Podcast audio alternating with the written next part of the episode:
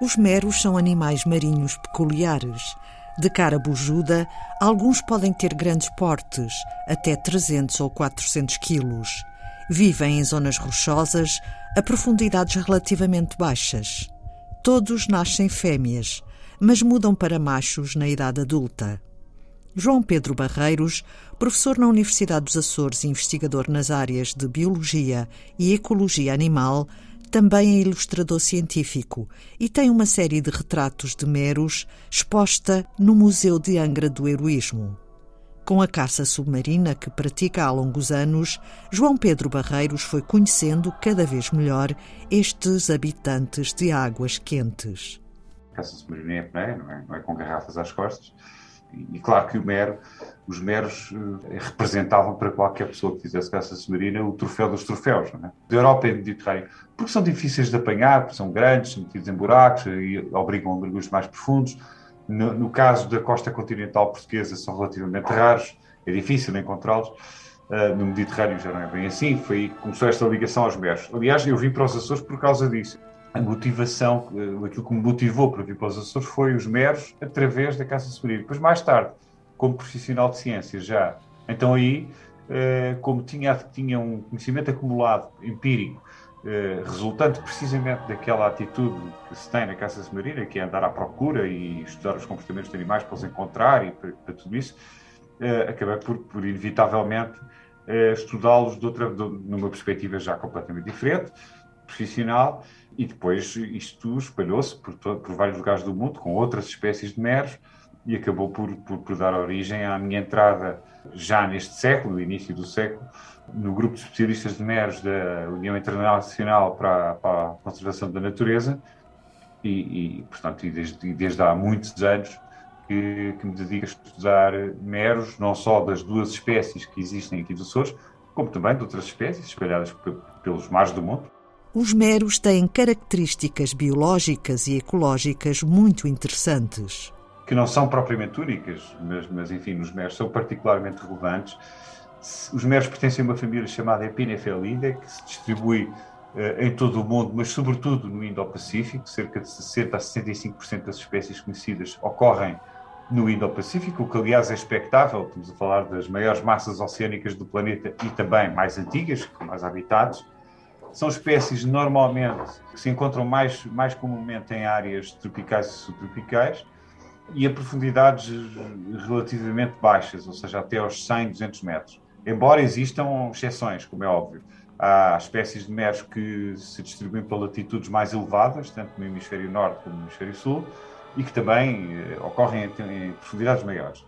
É claro que há espécies que são muito bem conhecidas e há outras que não se sabe praticamente nada sobre elas, mas, mas eh, é lícito generalizar-se que são uh, hemafroditas protogínicos, portanto, todos os meros nascem fêmeas e depois, a partir de um determinado momento, transformam o seu material gonadal em produção de óvulos para produção de espermatozoides, portanto, passam para machos, não? uma inversão sexual, uh, que tem a ver com a sua estratégia reprodutiva uh, e tem a ver com o facto de não formarem cardumes a não ser nos, nos episódios agregativos de, de reprodução. Portanto, quando há episódios reprodutivos agregam-se uh, em, em, grupos de muitos indivíduos uh, para fazer com que haja um maior sucesso e uma maior taxa de eficiência uh, na produção de ovos.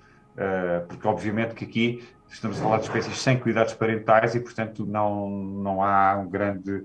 Aliás, há uma elevadíssima mortalidade na, no processo reprodutivo, o que faz com que isso aconteça em massa, não é? em grande quantidade são, são, espécies que são muito procuradas pelas frotas comerciais pesqueiras, com especial destaque para o Extremo Oriente, onde atingem valores de mercado muito elevados, como também acontece nas Américas, na Europa, mas no, no Extremo Oriente isso é muito notório. É evidente que há espécies que já estão, já, já sabemos que estão sob um esforço de pesca muito intensivo e também alguma destruição de habitats, e portanto nota-se que as populações em alguns lugares estão a ficar bastante reduzidas. Isso deve-se, obviamente, ao, ao, à sua intensa procura. Ainda por cima, depois também há aqui outro aspecto importante, é que os meros crescem, a maior parte deles crescem até tamanhos relativamente grandes, alguns muito grandes, há meros com 300, 400 quilos, mas esse crescimento é lento e, portanto, não é, não é com rapidez, portanto, o repovoamento de uma área ou a repopulação de uma determinada região demora algum tempo e, portanto, carece de um chapéu de chuva funcional, que são as áreas marinhas protegidas, que no mundo inteiro há muito poucas. Não é? Para os meros, há, para os meros ainda não existem ou já existem algumas? Não, existem, existem áreas marinhas protegidas para os meros e para vários outros. O problema não é só os meros, o problema são, são habitats marinhos, são, são comunidades de várias espécies. Mas há muito poucas áreas marinhas protegidas no mundo inteiro. Se nós somarmos todas as, as áreas marinhas protegidas, sem contar com o Santuário da Antártida, temos uma área equivalente à África do Sul mas há, há, normalmente há exceções, há autorizações de pesca na, nas áreas marinhas protegidas, o que faz com que aquelas em que, não, em que ninguém entra, em que de facto é, é tolerância zero, isso então é uma área muito mais pequena. A nível mundial dá mais ou menos a área da Holanda. Portanto, como vê, muito pouco.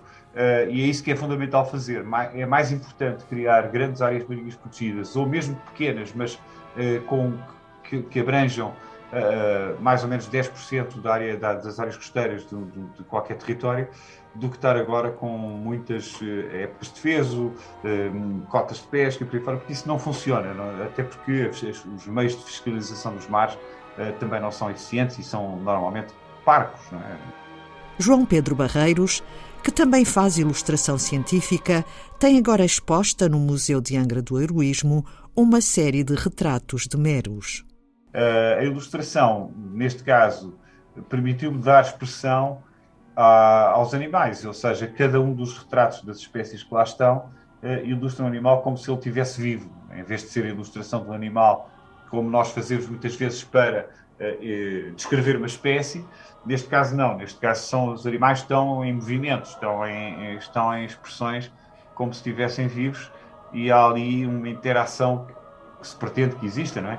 Entre quem está a ver a ilustração e, e, e poder vê-lo de vários ângulos, eh, perceber que ali há algo mais do que, do que apenas o desenho de, de, uma cabeça de um peixe ou da parte anterior do, do corpo de um peixe. E a ilustração científica continua a ser uma ferramenta fundamental. Há muitas pessoas que talvez pensem, bom, mas para que a ilustração se existem tantas técnicas fotográficas?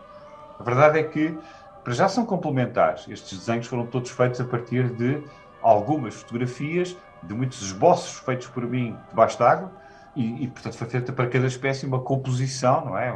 Em alguns casos foi mais difícil, em outros foi, foi, menos, foi menos difícil, a partir de imagens obtidas debaixo d'água, portanto, animais vivos. E a ilustração permite, por exemplo, realçar detalhes com muita precisão que, que na fotografia é mais complexo.